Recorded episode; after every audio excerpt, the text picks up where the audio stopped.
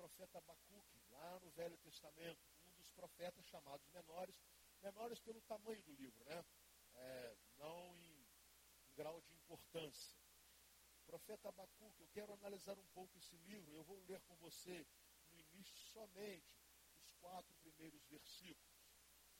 Enquanto você está abrindo sua Bíblia, eu quero é, lhe dar algumas informações. Esse livro, então, o, o profeta Abacuque, ele é contemporâneo início é, de Daniel, no início né, da deportação dos judeus para a Babilônia. Então, isso mais ou menos ano entre 609 e 605 a.C., né, a conquista total de, de Israel e de Jerusalém se dá no ano 586 depois de Cristo. Foram três deportações. A primeira é essa leva que Daniel vai é, é conduzido para o cativeiro babilônico, que era o império é, da época extremamente poderoso, bélico e, e que imprimia uma mão de ferro sobre todos os povos conquistados. O profeta Abacuque, ele vai levantar algumas questões. O tema, Michael, da mensagem de hoje, o silêncio de Deus. Nós queremos é, abordar um pouco qual era a angústia do profeta. E ele vai receber algumas respostas de Deus, respostas estas de coisas que iriam acontecer no futuro. Não muito longo, talvez 62, 65 anos depois desse tempo. Mas é um diálogo entre Abacuque e Deus. Abacuque pergunta, Deus responde. E a, o resultado desse diálogo é uma das mais lindas orações registradas na palavra de Deus. Oração esta feita pelo profeta Abacuque. Vamos então à palavra do Senhor. Capítulo 1. Advertência revelada ao profeta Abacuque. Até quando, Senhor, clamarei por socorro sem que tu ouças? Até quando gritarei a ti violência sem que tragas salvação? Por que me fazes ver a injustiça e contemplar a maldade? A destruição e a violência estão diante de mim. Há luta e conflito por todo lado. Por isso a lei se enfraquece e a justiça nunca prevalece. Os ímpios prejudicam os justos e assim a justiça é pervertida. Por enquanto até aqui. Uma angústia uma angústia que perturbava o coração do profeta de Deus. Uma angústia por viver num tempo muito difícil. Um tempo em que parecia ao profeta literalmente que Deus havia se calado. Parecia ao profeta ou que Deus não se importava com o povo ou que ele não podia fazer nada. Um tempo em que o profeta clama e até então parece que ele não é, obtinha resposta. Por isso ele vai clamar ao Senhor e perguntar até quando, até quando, até quando, até quando. E ele vai, ele vai desenhar um quadro caótico quadro de, de tremenda angústia. Ele diz: Até quando clamarei por socorro e sem que tu ouças? Parecia que Deus estava em silêncio. Até quando gritarei a ti violência, sem que tragas salvação? Havia um ambiente de profunda é, insegurança Judá vivia sob ameaça. Ameaça de ataques, ameaça de guerras, ameaça de morte, ameaça de, de invasão de territórios, de todas as coisas, como viria futuramente a acontecer com a destruição de Jerusalém no ano 586 a.C. Então, o que havia nesse tempo era medo, insegurança e pavor. Mas também além de violência, havia uma tremenda, um império da injustiça. A injustiça estava imperando. Não se conseguia exercer uma justiça digna que pudesse é, dar a medida certa de acordo com os atos cometidos. Então, o que nós ouvimos aqui na, no clamor ou na reclamação de Abacuque é que havia uma tremenda, a injustiça estava imperando, a maldade, destruição, violência, conflito por todo lado. Eu não sei se isso te faz lembrar de alguma coisa. Eu me lembro de hoje. Eu me lembro desse tempo que nós estamos vivendo. Quem diria que na Riviera, linda Riviera francesa da cidade de Nice, de repente, numa grande celebração pela queda da Bastilha, alguns malucos pegariam um caminhão e saíam atropelando pessoas e atirando e matando e trazendo dor e destruição. Quem diria que o terceiro aeroporto mais movimentado do mundo e, porém, um dos mais seguros, como o aeroporto de Istambul, de repente haveriam terroristas que causariam uma tremenda pavor e destruição. Quem diria que a linda Bélgica, a tranquila Bélgica, a rica Bélgica, a pacífica Bélgica, de repente se estaria completamente assustada por atos terroristas de pessoas que não têm nenhum amor pela vida, nem pela própria vida, por isso não se importam com a morte de seja lá quem for. Quem diria que a organizada, rica segura Alemanha, numa cidade muito próspera como Munique, de repente, em frente a um McDonald's, num shopping, começaria a atirar e a matar pessoas, atirando a ermo para tão somente trazer pavor. Só isso, mais nada. Nós poderíamos aqui é, ficar citando outros exemplos. Estamos citando alguns de países e cidades ricas, prósperas, desenvolvidas, organizadas, hipoteticamente seguras. Quem imaginava que um dia o Brasil teria que caçar terroristas, como está sendo feito agora? Meus irmãos, eu não sei, mas parece que é Abacuque vive hoje.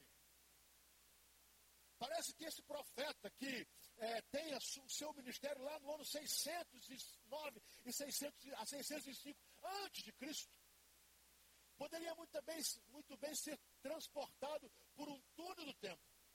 E se ele chegasse no ano 2016, possivelmente ele escreveria a mesma coisa. O que falar dos grandes, dos grandes atos de atrocidade por causa das guerras na Síria? E ver um menininho sírio com o ouvido sangrando, desesperado, chorando, dizer: quando eu morrer e eu chegar no céu, eu vou contar tudo para papai do céu. Quem diria, meus amados, que não se poderia mais nem mesmo não ter dinheiro. É? Lá no Rio de Janeiro, semana passada, uma senhora humilde foi assassinada com facadas em frente da sua filhinha de sete anos de idade, porque ela não tinha dinheiro. Não é porque ela se negou a dar o que tinha. Ela não estava com iPhone, ela não estava com muito dinheiro, ela não estava com corrente de ouro, ela não estava com relógio de ouro. É porque ela era pobre. E pelo fato de não ter, Simplesmente, o assassino lhe matou com facadas e uma menina de sete anos de idade, toda ensanguentada, ajudou a socorrer a mãe até que chegasse ao hospital, mas por fim ela veio a falecer. Logo Abacuque poderia escrever hoje, não tenho a menor dúvida disso. Mas não é só a questão da violência. O que falar da injustiça? Será que. Eu acho até que Abacuque poderia ser brasileiro. A gente até melhoraria o nome dele, né? Melhoraria o nome, botaria Antônio, José, botaria um nome bonito, Oscar, né? né? Leonardo. Chique o nome. Né? A mercadoria é meio desarrumada, mas o nome é bonito, né, Léo? mas veja bem, a injustiça, o que Abacuque fala, é que a maldade e a injustiça estavam imperando no coração, no seio do povo e de uma forma tremenda. A justiça não prevalecia, então a lei se enfraquecia, os ímpios prejudicavam os justos e a justiça era pervertida. Nós sabemos que a justiça brasileira e de grande parte de países do mundo tem sido absolutamente pervertida, contaminada por tudo quanto é ato de, de, de corrupção, por abuso de poder e tantas coisas. O império da injustiça. E aí, aqui mesmo na nossa igreja, hoje temos muitas pessoas que trabalham na justiça, sabem que, infelizmente, nem sempre podemos confiar naquilo que deveríamos. Uma justiça que garantiria os nossos legítimos direitos. Então, Abacuco, quando está falando de injustiça, de maldade, ele não está falando só para o ano 605, 609 a.C. Ele está falando para hoje, ele está falando para a nossa realidade, ele está falando para muitos países, ele está falando para o nosso país, ele está falando para a nossa cidade, ele está falando para mim e para você. E o que falar deste clamor? Até quando, Senhor? Até quando? Até quando nós vamos clamar por socorro sem obter socorro? Até quando vamos gritar, chega de violência, sem que haja salvação? Até quando iremos ver o império da injustiça? Até quando a destruição, a violência, a maldade, conflito por todo lado? Até quando? Silêncio de Deus. Não estava falando, ou Deus estava falando, e os homens não estavam escutando. Deus começa a dar algumas respostas interessantes. Ele começa a falar sobre um futuro que não seria longo, que a Babilônia ia arrasar o povo de Judá, que haveria uma destruição tremenda e que os cavalos e os cavaleiros da Babilônia iriam entrar na terra prometida e iam fazer uma tremenda destruição sem nenhum tipo de piedade.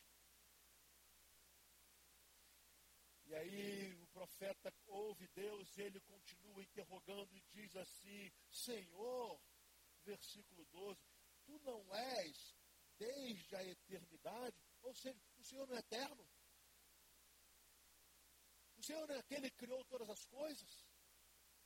O Senhor não é aquele que criou o mundo e tudo que nele há, e não há nada escondido aos teus olhos. Se o profeta tivesse o um livro de provérbios, talvez ele mostrasse a Deus e fosse ler para Deus, quando lá está escrito: os olhos do Senhor estão sobre toda a terra. O que ele está questionando é agora, Senhor, mas por quê? Se o Senhor é eterno, se o Senhor sabe todas as coisas, se o Senhor é inclusive onisciente ou presciente, sabe antes, se o Senhor é o Deus de toda a eternidade, o Senhor é o Deus, ele diz: O meu Deus, o meu santo, tu não morrerás. Se o Senhor é esse Deus tão extraordinário,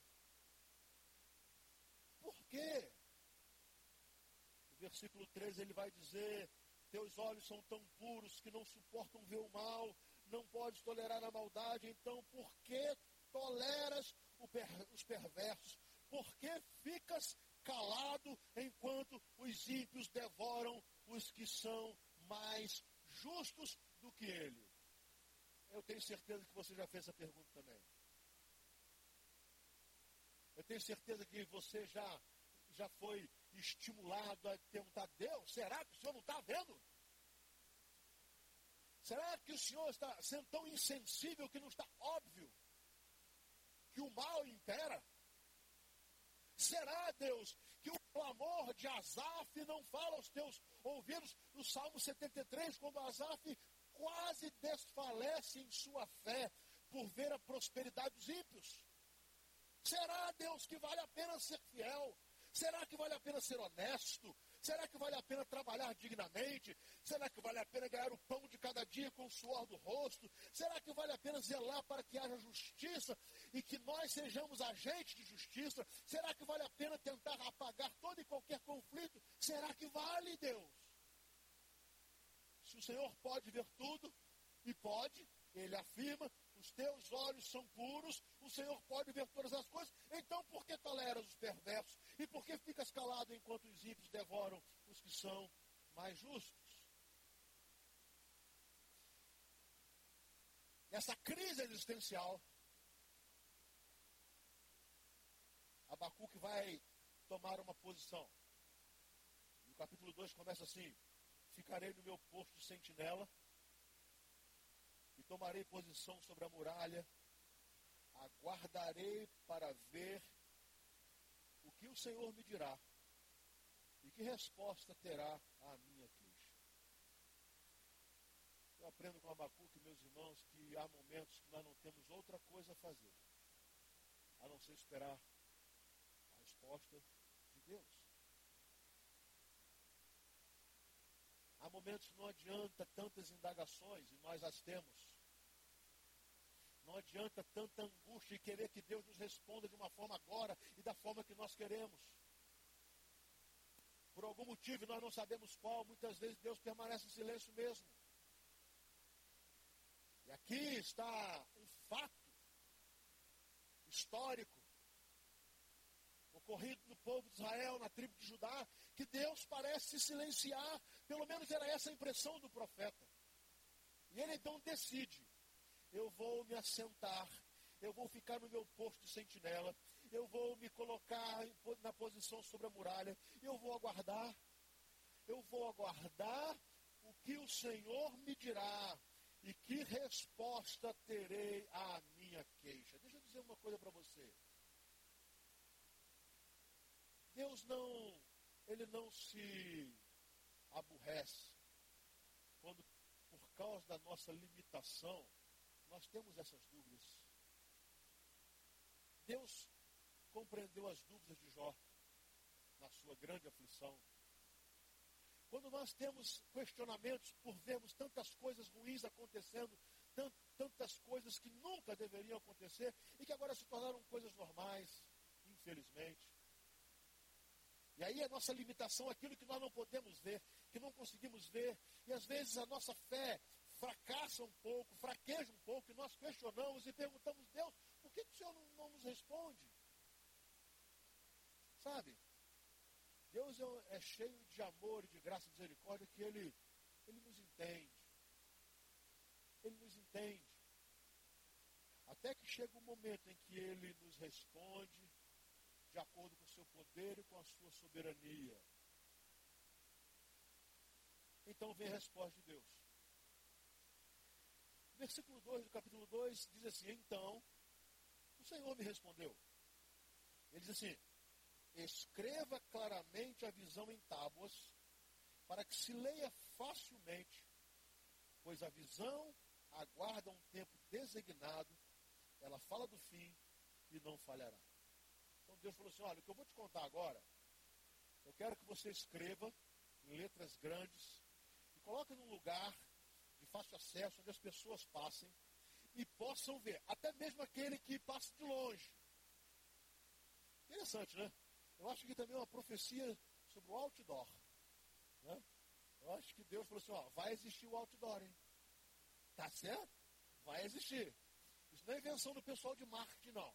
Esse pessoal que faz design não, viu, Fernandinho? Isso foi Deus. Você só fica melhorando, né? Ou piorando, não sei, né? Mas na verdade Deus disse, olha, é como se fosse um outdoor, Abacuque. Você vai escrever e você vai colocar de uma forma que todos possam ver. Até mesmo aquele que passar. Há versões para aqueles que nos carros passarem, aqueles que passarem de longe e que passarem correndo, possam ver e possam ler. O que eu vou te dizer agora. E aí, versículo 4 vem então o que Deus queria que fosse escrito. E ele diz: escreva.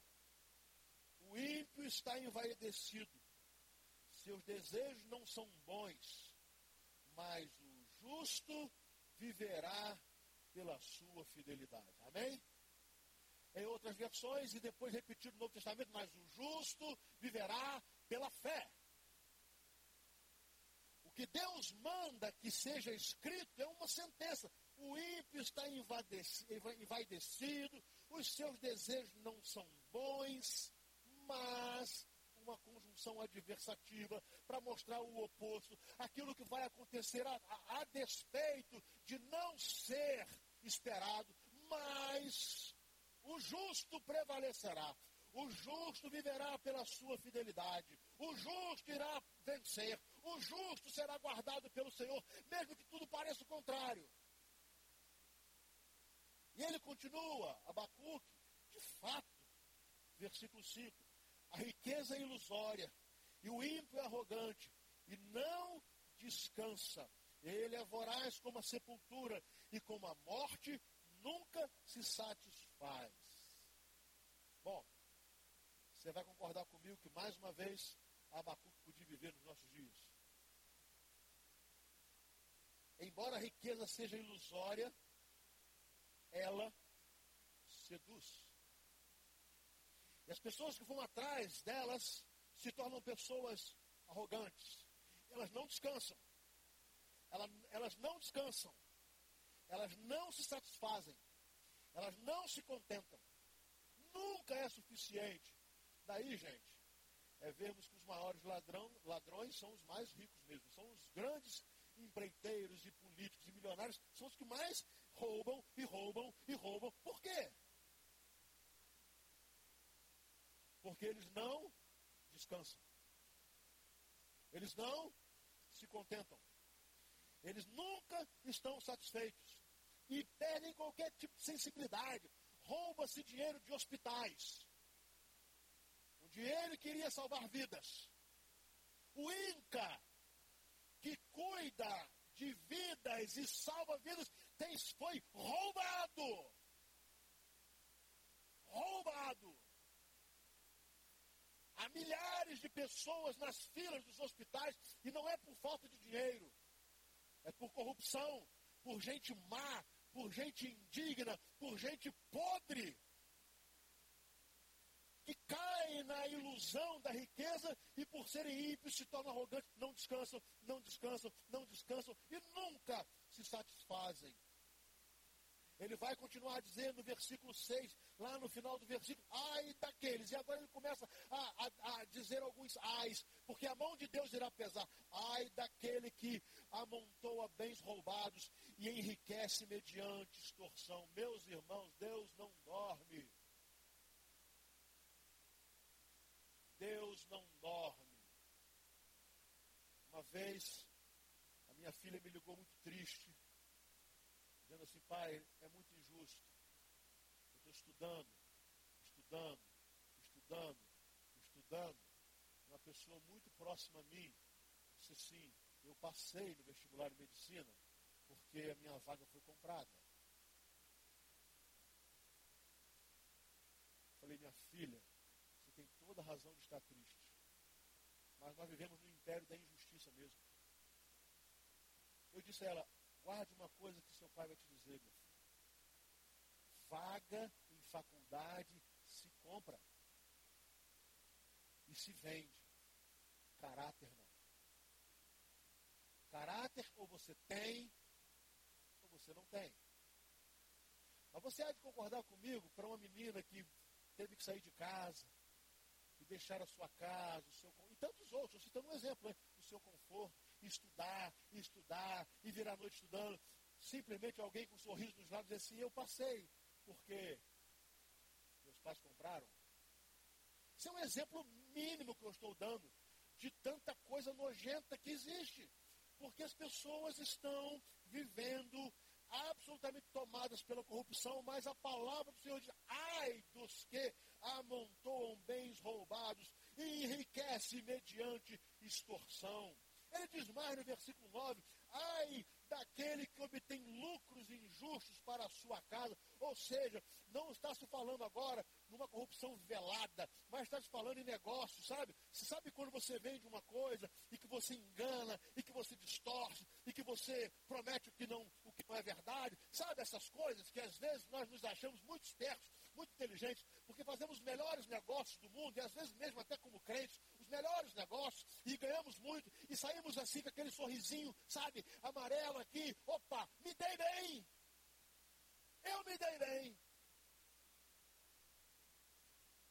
Deus vai dizer a Abacuque, Abacuque, escreva, ai daquele que obtém lucros injustos para a sua casa.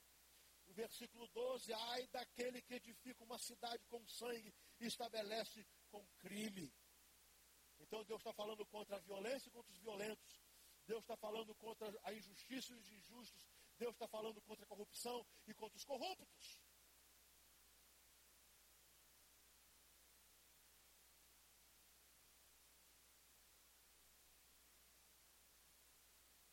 Por favor, meus irmãos, minhas queridas ovelhas, não venham me pedir voto para ninguém, tá? Estou cansado de discursos políticos, são os mesmos discursos. Todo mundo agora zela pela saúde, pela educação, pela segurança, por isso, por aquilo, pela estrada, pelo encanamento, pela, pelo saneamento. Está todo mundo preocupado. Até o resultado das eleições. E digo mais: tolos somos nós que brigamos e nos desentendemos por causa deles. Tolos somos nós. Ou mal intencionados também.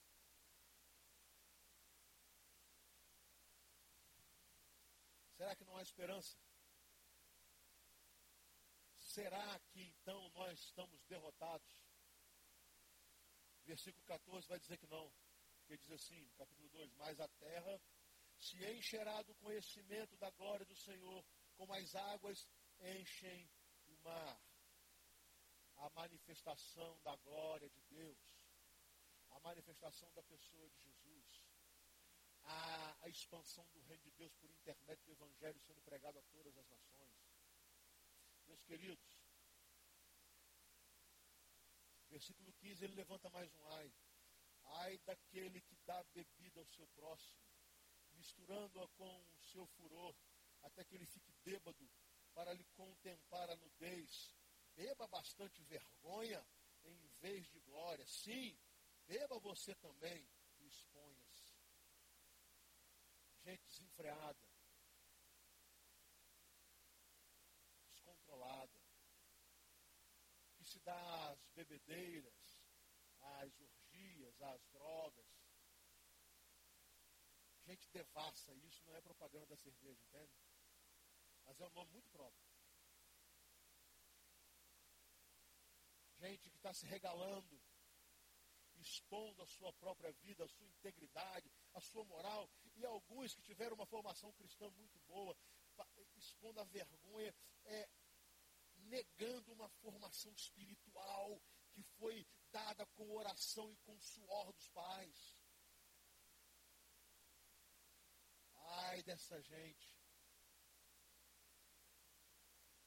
Mas ele continua colocando as dificuldades e explicando por quê ele não estava falando. Versículo 18. De que vale uma imagem feita por um escultor? Ou um ídolo de metal que ensina mentiras? Pois aquele que o faz confia em sua própria criação, fazendo ídolos incapazes de falar. Ai daquele que diz à madeira, desperte, ou à pedra sem vida, acorde. Poderá o ídolo dar orientação? Está coberto de ouro e prata, mas não respira. Agora ele se levanta contra a idolatria, contra os deuses que nós criamos, e muitas vezes esses, deuses não são necessariamente imagens ou estátuas. É óbvio que ele está falando contra o paganismo. É óbvio que ele está falando contra a prática que estava acontecendo em Israel. Um dos maiores motivos pelos quais Israel foi levado foi e seria levado para o exílio. Um dos maiores motivos pela destruição de Israel. Um povo que tinha um Deus todo-poderoso se rebaixava, deixava o privilégio de adorar a Deus, o Criador dos céus e da terra, aquele que faz com que toda a terra se de sua glória, para confeccionar as suas próprias imagens, para confeccionar as suas artes, para confeccionar Deus de madeira, Deus de prata, Deus de ouro, e começava a gritar: acorda madeira, desperta pedra, desperta ouro, e nada acontecia, porque segundo o texto, eles não falam, nem mesmo podem respirar. Nem mesmo podem respirar. Por isso eu afirmo que Abacuque poderia estar vivendo hoje. Mas cuidado. Cuidado. Eu penso que as maiores imagens que estão sendo erguidas hoje não são as tradicionais. A imagem do dinheiro. Tem muita gente que já fez um altar e colocou uma imagem chamada dinheiro. Esse é o seu Deus. A Ele você presta o seu culto.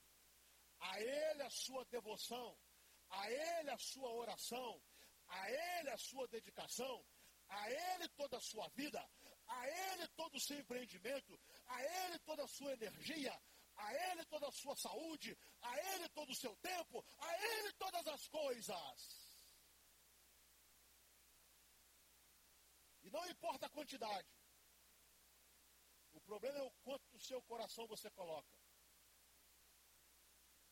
Tem gente que está levantando imagem do prestígio, do sucesso, e começa a cultuar. É um, uma, um culto, é uma autoimagem. Eu cultuo a mim mesmo, se esquecendo que há um Deus, Senhor de todas as coisas, e que não é indiferente àquilo que somos ou fazemos. Bom, termino o diálogo. Chegou ao fim. Abacuque recebeu a resposta de Deus, Deus falou com ele. O silêncio de Deus, na perspectiva de Abacuque, foi quebrado. Ele agora não ia perguntar mais, Senhor, até quando? O Senhor não ouve. Até quando? O Senhor não responde. Até quando? Eu grito e não ouço nada do outro lado, não vem nada. Será que Deus me ouve? Pronto, a resposta está dada. Então, Abacuque agora vai orar. Agora ele não vai mais reclamar, ele não vai mais gritar com Deus, senhor está aí? Deus, o senhor me ouve? E se ouve, por que não responde? E se responde porque não resolve. Não. Ele vai orar. Essa é uma das orações mais lindas registradas na palavra de Deus. E o capítulo 3 começa assim. É uma oração do profeta Abacuque, uma confissão. Senhor, ouvi falar da tua fama. Tremo diante dos teus atos, Senhor.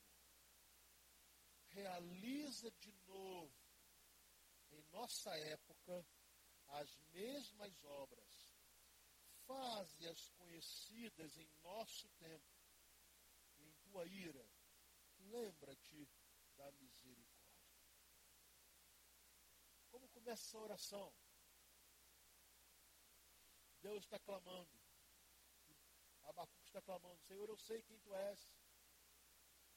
Eu já ouvi falar muito de ti dos teus feitos maravilhosos, do quanto o Senhor já fez pelo seu povo.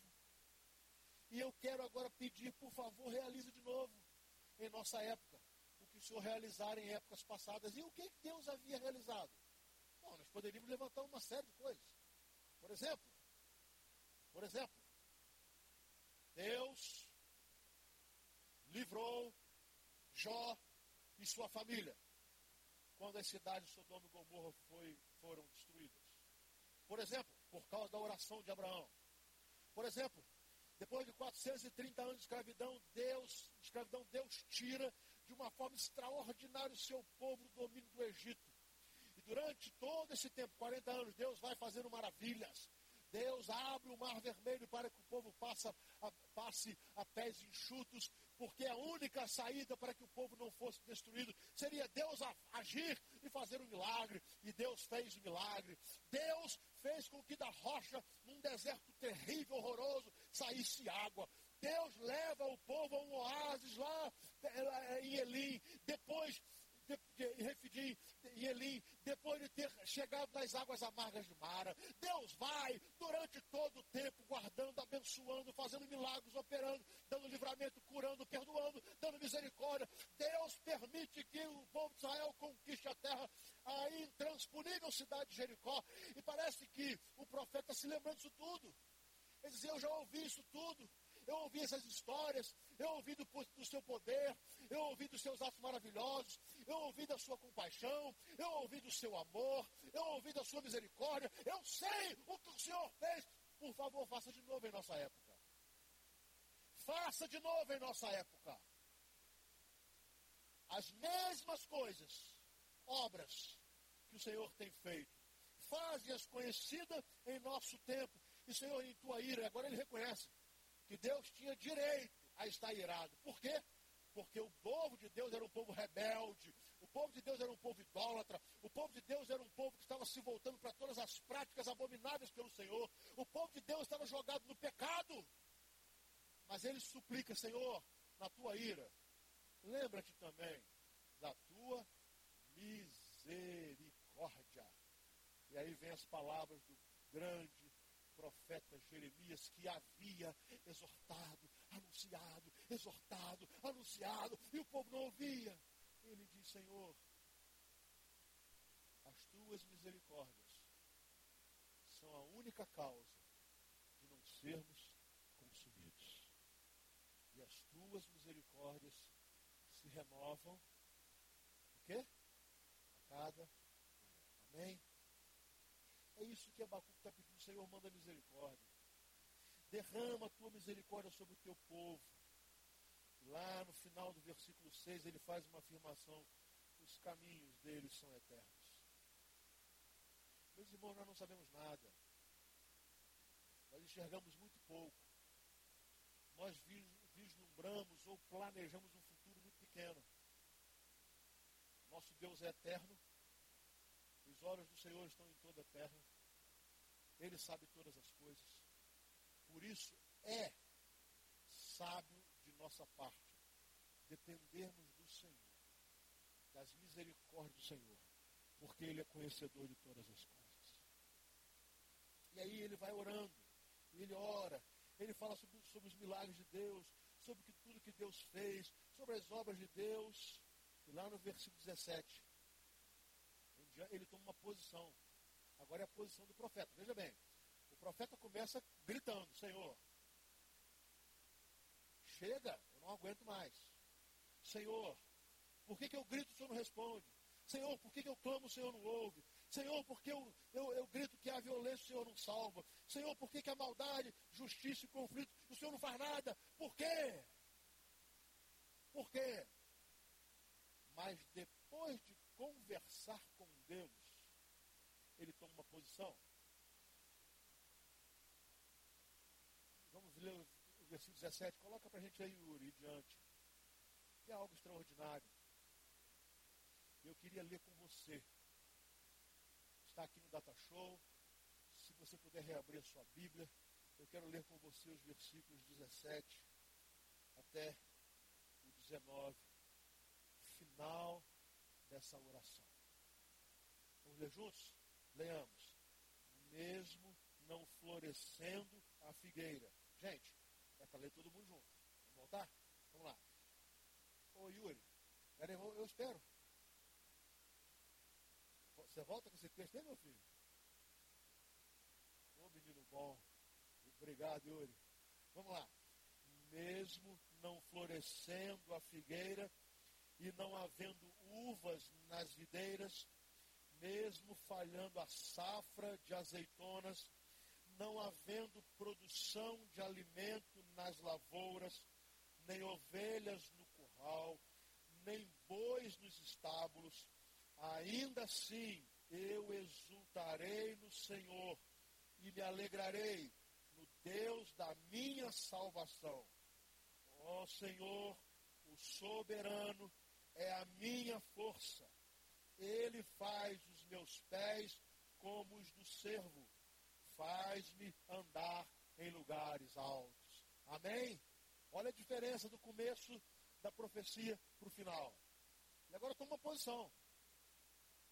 Ele não diz que não vai ter problemas mais. Ele não diz que todas as crises irão passar. Ele não diz que de repente o mundo virou santo, não tem mais injustiça, não tem mais violência, não tem mais corrupção. Ele não diz isso.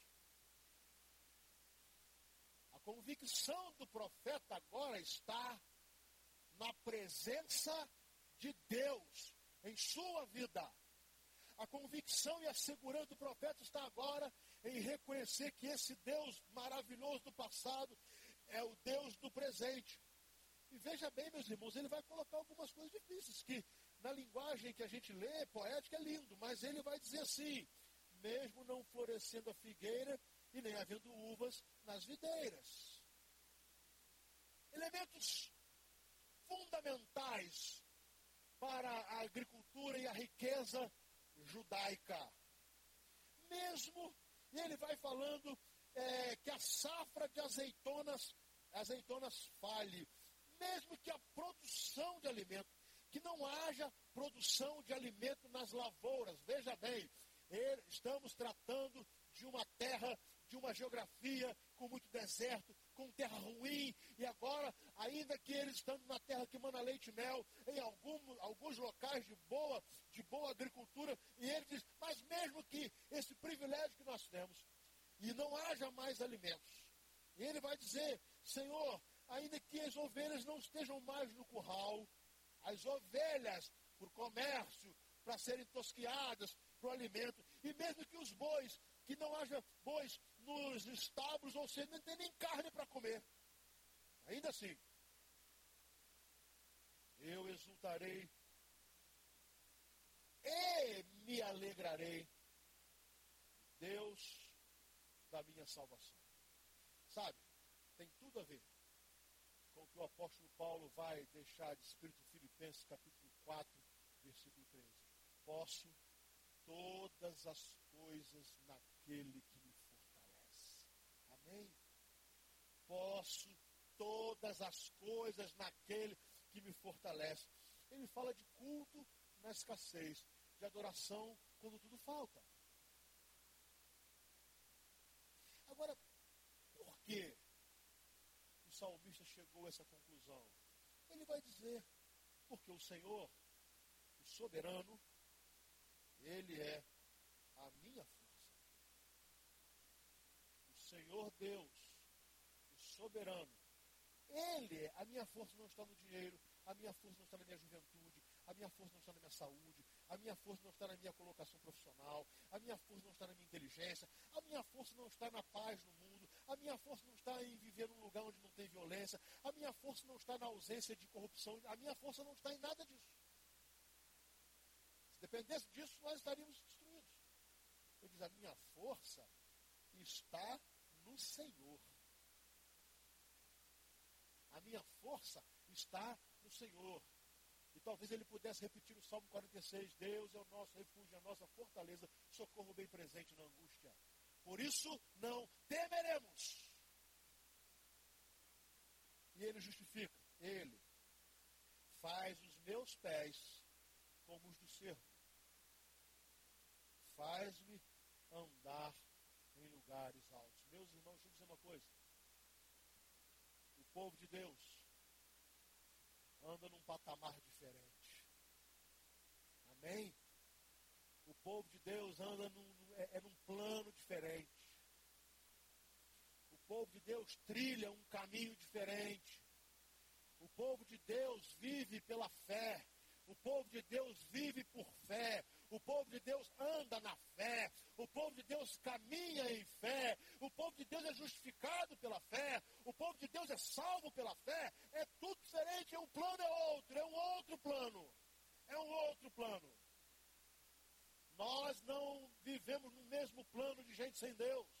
Não vivemos no mesmo, no mesmo plano de gente que não tem Jesus. a esperança é colocada só, só nas coisas e nas circunstâncias. Não, senhores. Não, senhores. Nós somos um povo que vivemos num patamar elevado, tão elevado que podemos dizer, mesmo não florescendo a figueira, e não havendo uvas nas videiras, mesmo falhando a safra de azeitonas, não havendo produção de alimento, nas lavouras, nas lavouras, nem ovelhas no curral, nem bois nos estábulos, ainda assim eu exultarei no Senhor e me alegrarei no Deus da minha salvação, porque Ele faz com que eu ande em lugares altos. Aleluia! Deus nos coloca sobre todas as coisas. Grande Dietrich Bonhoeffer, preso pelos nazistas, torturado, campo de concentração.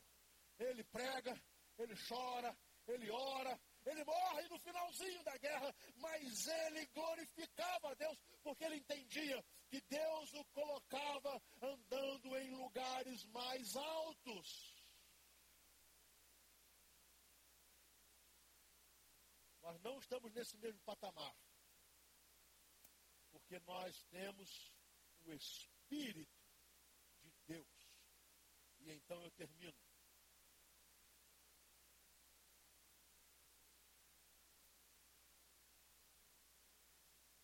O que nós fazemos quando as circunstâncias são ruins e desfavoráveis? Devemos nos preocupar com isso, mas também, quando as circunstâncias são favoráveis, tudo dá certo, talvez nossa preocupação tenha que ser maior, porque é aí que nós nos esquecemos de Deus. É aí que nós nos afastamos de Deus. É aí que somos iludidos com as riquezas, com os prazos, com tudo que a vida pode nos oferecer. É, aí está o ponto. Foi na prosperidade de Israel que o povo se afastou.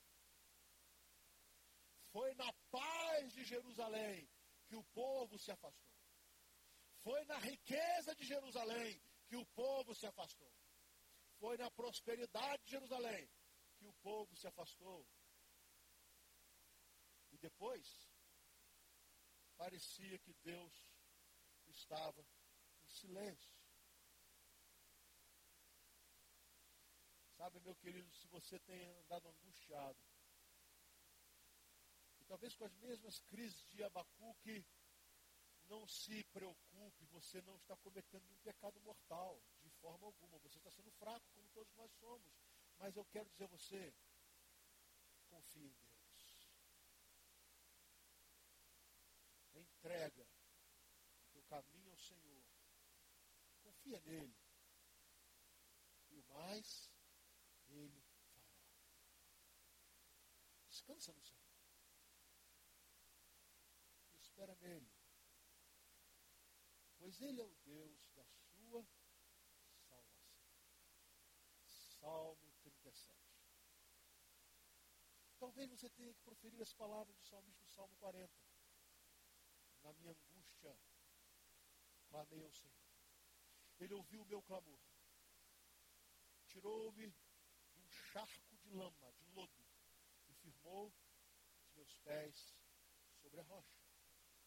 Talvez você vai proferir as palavras dos anciãos que são fiéis a Jesus, que podem dizer como salmista: Fui moço e agora sou velho. Mas nunca vi o justo a padecer necessidade, e nem a sua descendência a mendigar o pão. Talvez você tenha que repetir as palavras de Deus, ouvindo Deus falar: Eu estou contigo por onde quer que andares. Queridos, o nosso tempo não é muito diferente do tempo de Abacuque. Nós vivemos uma tragédia humanitária. A humanidade vai de mal a pior. A concepção de uma evolução humana só nos leva a ver estamos num verdadeiro processo de involução. Nós não estamos evoluindo. Nós estamos involuindo. Infelizmente, nós estamos piorando enquanto humanidade. Eu sei que muitas vezes nós perguntamos, Deus, por que, que o Senhor não ouve? Por que, que o Senhor não responde? Por que, que o Senhor não faz nada? Deus vai dizer e mandar que escrevamos uma, uma visão a visão em letras bem grandes. Eu sei todas as coisas. Eu conheço o caminho dos ímpios. Eu conheço. Mas eles não irão adiante. Sabe, meus irmãos, talvez a nossa, a nossa linda oração tenha que ser do Salmo primeiro. Feliz é o homem que não anda segundo o conselho dos ímpios, que não imita a conduta dos pecadores, nem se assenta na roda dos, zombadores, antes do seu prazer, está na lei do Senhor. E por fim,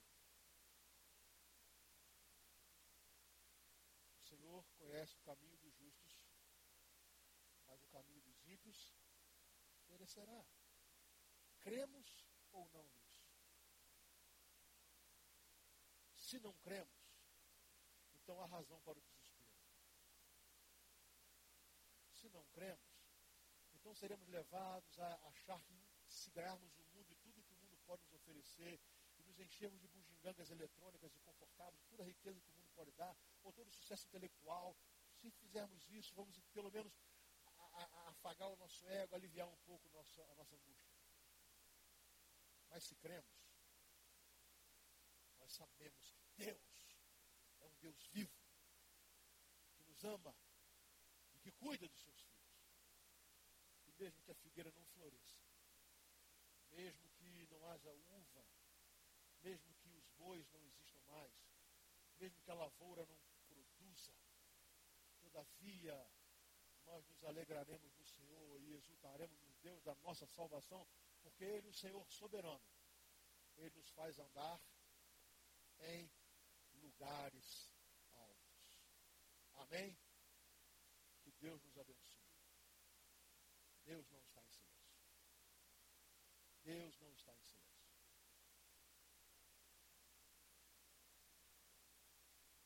E buscar-me-eis e me achareis quando me buscardes de todo o vosso coração profecia de Jeremias. Vamos colocar em pé. Eu quero adorar o.